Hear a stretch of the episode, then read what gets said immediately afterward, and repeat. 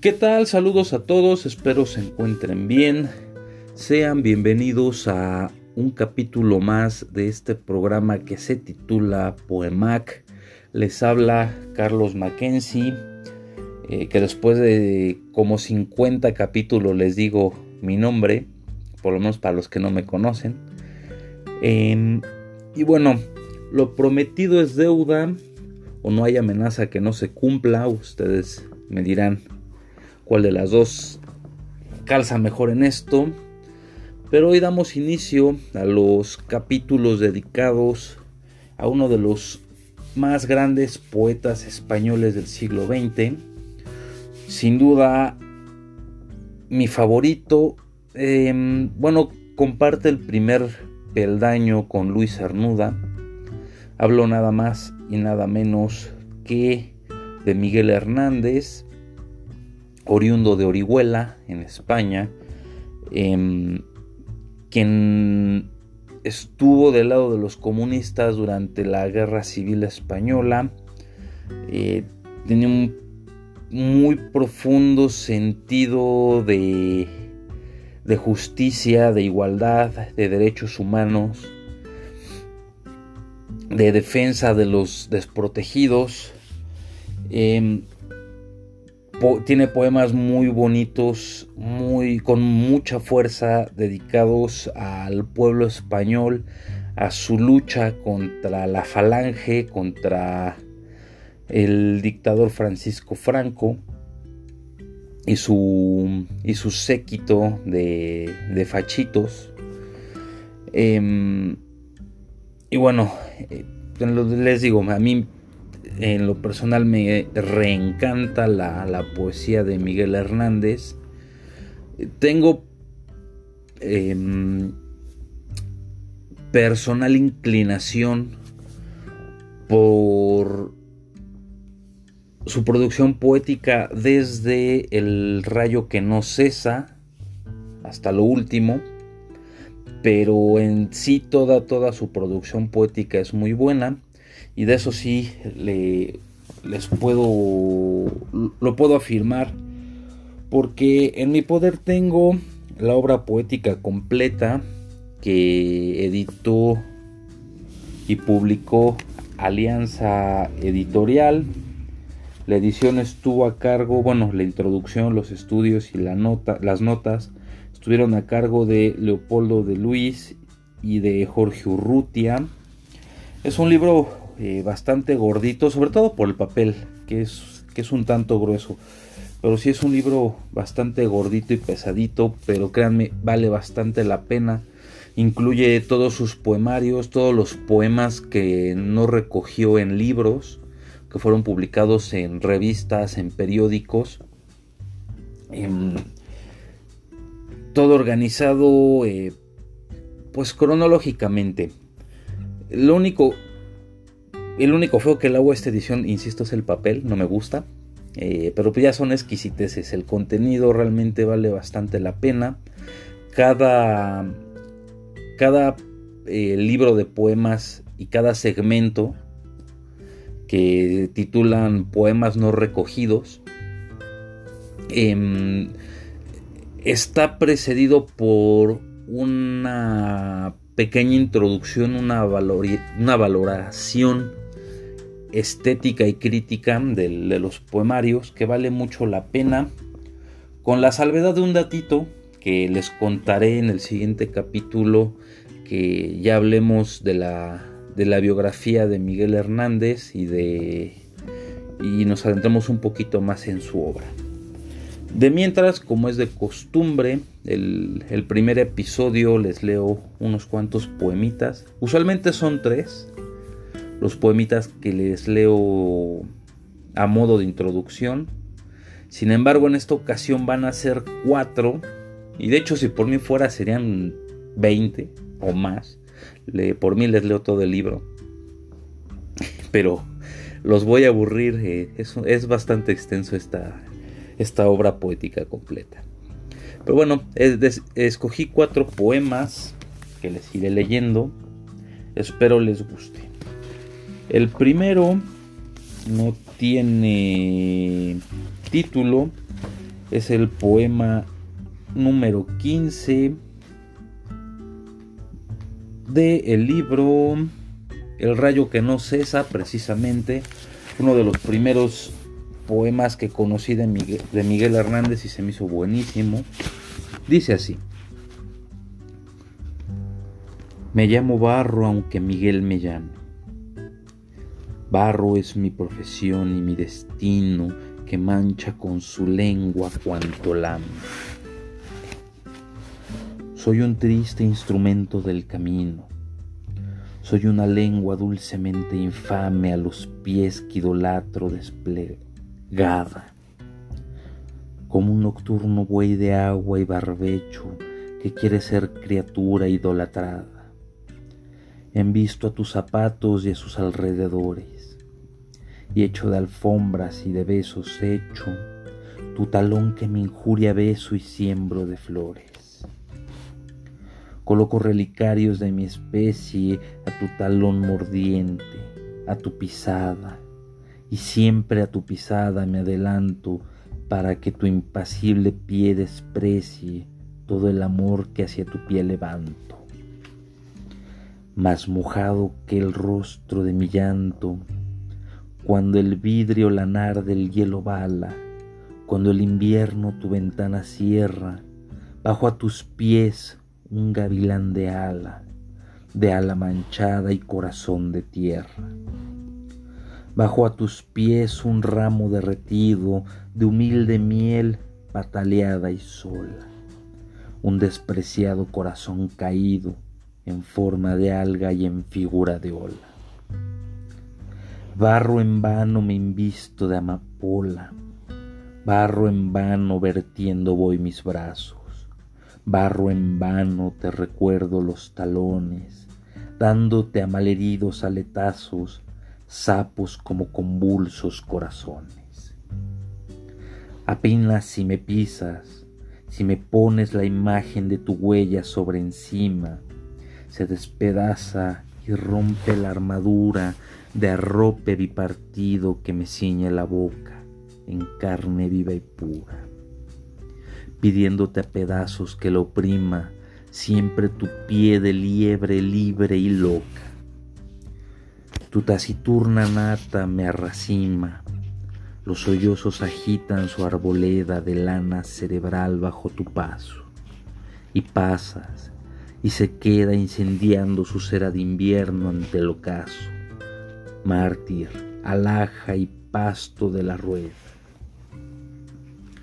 harto de someterse a los puñales circulantes del carro y la pezuña, teme el barro un parto de animales de corrosiva piel y vengativa uña.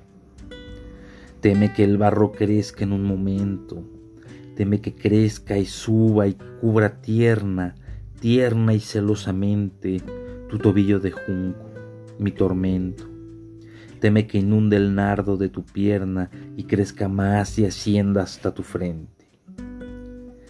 Teme que se levante huracanado del blando territorio del invierno y estalle y truene y caiga diluviado sobre tu sangre duramente tierna. Teme un asalto de ofendida espuma y teme un amoroso cataclismo. Antes que la sequía lo consuma, el barro a devolverte de lo mismo. Este es el poema número 15 de El rayo que no cesa. El, insisto, es el primer poemita que, conocí de, Miguel Hernández y me atrapó. Me atrapó con, con él. El siguiente poema tampoco tiene título solo lleva el número 2 y pertenece a imagen de tu huella. Dice así, mis ojos sin tus ojos no son ojos, que son dos hormigueros solitarios, y son mis manos sin las tuyas varios intratables espinos a manojos. No me encuentro los labios sin tus rojos, que me llenan de dulces campanarios. Sin ti mis pensamientos son calvarios, criando cardos y agostando hinojos. No sé qué es de mi oreja sin tu acento, ni hacia qué polo hierro sin tu estrella, y mi voz sin tu trato se afemina. Los olores persigo de tu viento y la olvidada imagen de tu huella, que en ti principia amor y en mí termina. Hasta aquí el poema número 2, el soneto número 2 del libro Imagen de tu huella. Y el siguiente sí lleva título, este sí para que vean. Em, perdón, se me secó un poquito la garganta. El siguiente se titula Me sobra corazón. De el, el segundo segmento de poemas no incluidos. Eh, estos poemas se sitúan entre El rayo que no cesa y Viento de pueblo, según los editores. Y dice así. Hoy estoy sin saber yo no sé cómo. Hoy estoy para pena solamente. Hoy no tengo amistad. Hoy solo tengo ansias de arrancarme de cuajo el corazón y ponerlo debajo de un zapato. Hoy reverdece aquella espina seca. Hoy es día de llantos de mi reino Hoy descarga en mi pecho el desaliento plomo desalentado. No puedo con mi estrella y me busco la muerte por las manos, mirando con cariño las navajas y recuerdo aquel hacha compañera y pienso en los más altos campanarios para un salto mortal serenamente. Si no fuera ¿Por qué? No sé por qué. Mi corazón escribiría una postrera carta, una carta que llevo allí metida. Haría un tintero de mi corazón, una fuente de sílabas, de adioses y relatos. Y ahí te quedas, al mundo le diría. Yo nací en mala luna, tengo la pena de una sola pena, que vale más que toda la alegría. Un amor me ha dejado con los brazos caídos y no puedo tenderlos hacia más. ¿No veis mi boca qué desengañada, qué inconformes mis ojos? Cuanto más me contemplo, más me aflijo. Cortar este dolor, ¿con qué tijeras?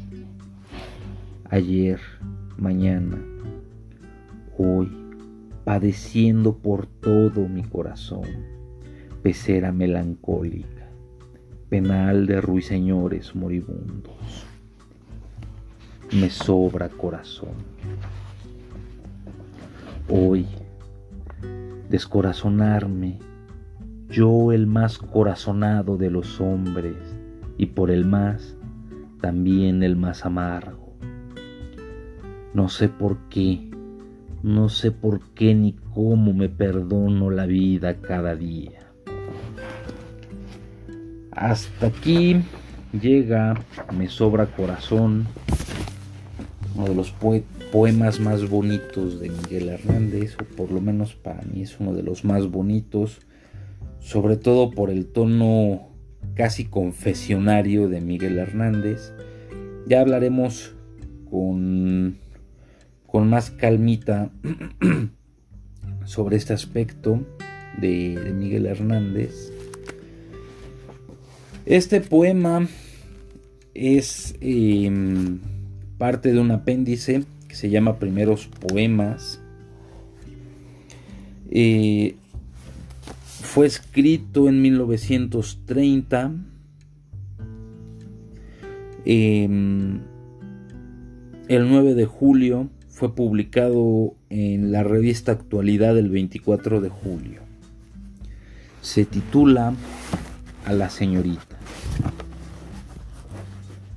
Que qué te ofrezco me dices para que en tus brazos pueda vivir momentos felices y acariciar los matices de tu tez de rosa y seda? Para negarme en la loca luz que rutila en tus ojos, para calmar con mi boca esta sed que me sofoca de amor en tus labios rojos, para en tu faz no observar un desdén que no merezco, para perder, para poderte adorar, peregrina hija de Agar, me dices que qué te ofrezco. Ah, hermosa e ingrata dama. Ah, reina de talle pues que tu ambición reclama tesoros de quien te ama, toma mi mayor tesoro. Un huerto de albos azares es todo el tesoro mío. Un alma experta en cantares, una choza entre cañares y a la orillica del río. Un jardín donde levanta su grácil tallo la flor, un jirón de tierra santa una guitarra que canta y mucho amor, mucho amor. Si acaso, mujer querida, no vieras con todo esto tu loca ambición cumplida, toma mi sangre y mi vida que a darte la estoy dispuesto. Esto es a la señorita de Miguel Hernández. Y bueno, eh, estos fueron los poemas de introducción. Son de... Eh, pues una producción, mm, digamos que intermedia de, toda la obra lírica de Miguel Hernández. Em, es del libro de... Mm, ah, es su primer poemario. En un momentito, por favor. Unos cuantos segunditos este lado más. Se me olvidó el, nombre de su primer poemario, ustedes disculparán. Perito en Lunas, perdón. Perito en Lunas y no es mi favorito, no es malo en absoluto. De hecho, es en cuestiones de, estilo, de forma, eh, es buenísimo. Eh, me, costó un poquito de trabajo entenderlo porque se nota mucho la, influencia que tuvieron los escritores, bueno, el acercamiento que tuvo Miguel Hernández a los escritores del siglo de oro se nota bastante, en particular el de Góngora, em, pero no es mi favorito, insisto, creo que a partir del rayo que no cesa, eh, su producción a mí me empieza a gustar mucho más. Em, pero bueno, hablaremos al respecto en, el siguiente capítulo o en el último. Eh, depende de cuánto tiempo me quede, bueno, cómo organice el siguiente. De mientras, pues bueno, como recomendación, em, para terminar este, este primer acercamiento, en radio y televisión española. Em, de hecho, lo pueden ver en, línea. Es, si no mal recuerdo, rtve.tv. Si no me falla la memoria. Bueno, de todas formas, si buscan en Google Radio y Televisión Española encuentran la página oficial. Tienen una especie de miniserie en dos capítulos sobre la vida de Miguel Hernández para mi gusto muy apresurada, pero también es de... Em, ¿Cómo se dice? Bueno, no hay muchos datos sobre su vida eh, por las mismas cuestiones políticas en las que estuvo metido. Ya hablaremos con más detalle de ello en el próximo episodio. Eh, y hay cositas que no me terminaron de gustar con respecto a cómo hacen a, Miguel Hernández, cómo construyen al personaje. Pero vale la pena verla, está entretenida. Es, insisto, son creo que dos capitulitos de hora y media cada uno.